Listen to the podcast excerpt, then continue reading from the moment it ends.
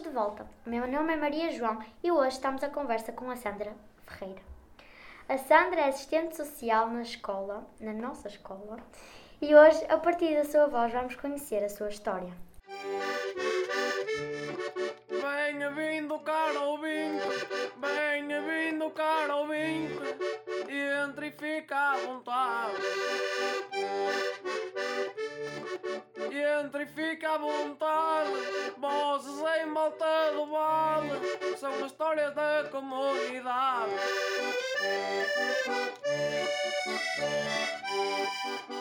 Olá, Sandra.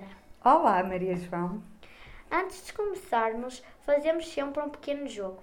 Vamos pôr uma gravação e tentar adivinhar de quem é a voz. Pronto? Sim, força. Ah, eu gosto de me chamar cantadeira, mas antes de mais eu gostava daqui de fazer um- uma declaração. Sim. Para mim hoje Sim. é um privilégio estar aqui consigo, no seu programa. É a Marisa, a fadista. Está Certo? certo? Boa! Então, para começar, gostaria de lhe perguntar quem era a Sandra quando tinha a minha idade? O que fazia, de que gostava?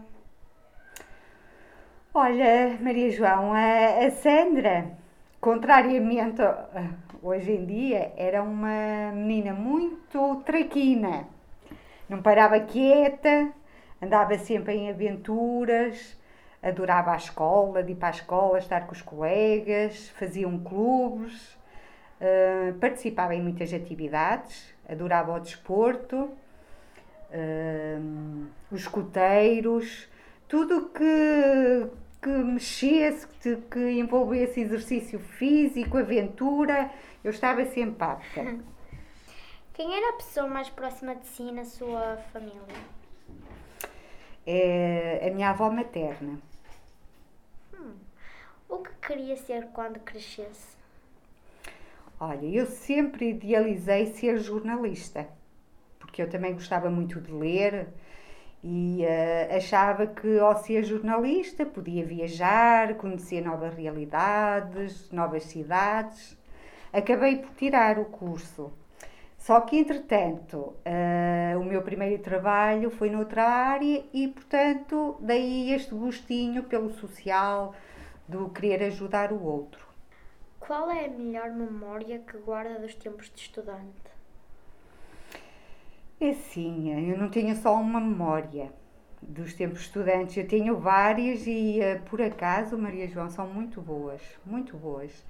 Eh, várias etapas, não é? Desde o primeiro ciclo, é claro que na universidade não é? já temos outra maturidade, as experiências são diferentes, mas foram todas muito boas, muito boas. É o que eu digo, o tempo de estudante, eh, querendo, dá para fazer tudo. Dá para estudar, tirar boas notas e também para nos divertirmos. Ok. Qual foi o seu primeiro trabalho? O meu primeiro trabalho foi na área da comunicação na Segurança Social de Braga. Agora que é assistente social aqui na escola, de que mais gosta no seu trabalho? Olha, não só do meu trabalho, mas acho que é algo que me caracteriza.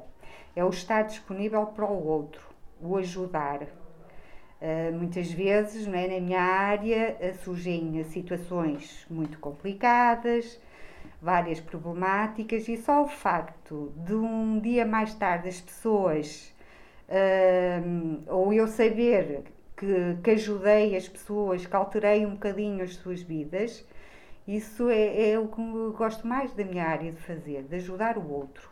E o que é que é mais difícil? Olha, o mais difícil é muitas vezes o querer ajudar e não ter formas para isso, ou seja, hum, na minha área, não é? Estando aqui numa organização, quem diz na escola ou até numa instituição, eh, as respostas não dependem de nós, não é? Dependem de muitas políticas, do próprio Estado, eh, para podermos conseguir dar as respostas que queremos. E às vezes é frustrante não conseguir dar essas respostas às pessoas, não conseguirmos melhorar um bocadinho a sua vida, porque não, não depende só de nós. É a primeira mãe com quem conversamos aqui no podcast. O que significa para si ser mãe? Ui, Ui, isto agora. Olha, Maria, o, o ser mãe é eu sentir-me completa. E um dia mais tarde tu, tu vais saber ao que é que me estou a referir, o ser completo. Olha, é poder transmitir uh, os valores, os princípios que me ensinaram, não é? os mesmos valores e princípios que também me transmitiram a mim. Que transformação é que ser mãe trouxe à sua vida? Muita transformação, é assim, eh, é claro, as prioridades alteraram-se, eh, tive que reajustar a minha vida, quer a vida profissional, quer a vida pessoal, até porque eu não sou daqui, eh, eu sou transmontana, sou de Bragança e, portanto, vivo em Braga e não tenho retaguarda, nem eu nem o meu marido, que é de Aveiro. E, portanto, o ser mãe é tentarmos ajustar aqui todas as dinâmicas em prol de outro. Hum, ok. Qual é o seu maior desejo para os seus filhos? Sobretudo, e é o que eu converso com o meu filho, é que, que seja feliz, que respeite para ser respeitado e, acima de tudo, que, que goste de aprender, de ter conhecimentos e, como eu ainda referi há muito pouco tempo, que seja um cidadão do mundo. O que sente que não está ao seu alcance? Em, em, concretamente em quê? Uh, A nível profissional, no geral?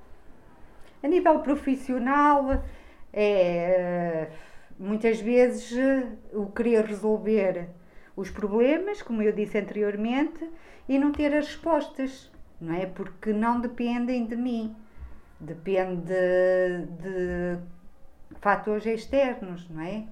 Ai, ser mãe é assim, nós, como eu, como qualquer mãe, não é? O que damos uh, os ensinamentos, uh, os valores, os princípios e depois uh, eles não são nossos, eles têm asas para voar.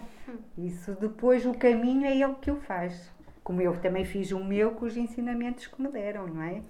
É, eu, por acaso, a nível, não sou uma mãe, não me considero, aliás, uma mãe galinha. E, e acho que quem conhece o meu filho uh, denota mesmo isso. Ele é muito autónomo, apesar de ser pequeno, muito autónomo e já sabe concretamente os caminhos que há de seguir. hum.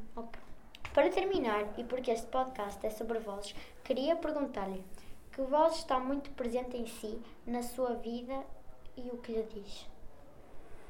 A, a, a voz é, é da minha avó, da minha avó materna. E a memória que eu tenho dela é sempre a- a- as frases positivas, o reforço positivo que ela, que ela dava sempre. E eu recordo-me que às vezes, quando estava assim mais triste, porque eu pedia muito, ah, quando eram férias, fim de semana, para os meus pais me deixarem ficar com a minha avó.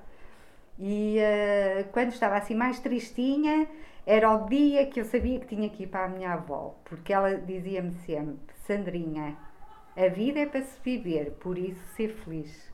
E ainda hoje, em qualquer situação que estou mais em baixo, é esta memória que eu recordo. E não sei, parece que fico mais positiva, que a tristeza se vai. Ok. Muito obrigada. Muito bem, Maria João, parabéns, obrigada eu pelo convite.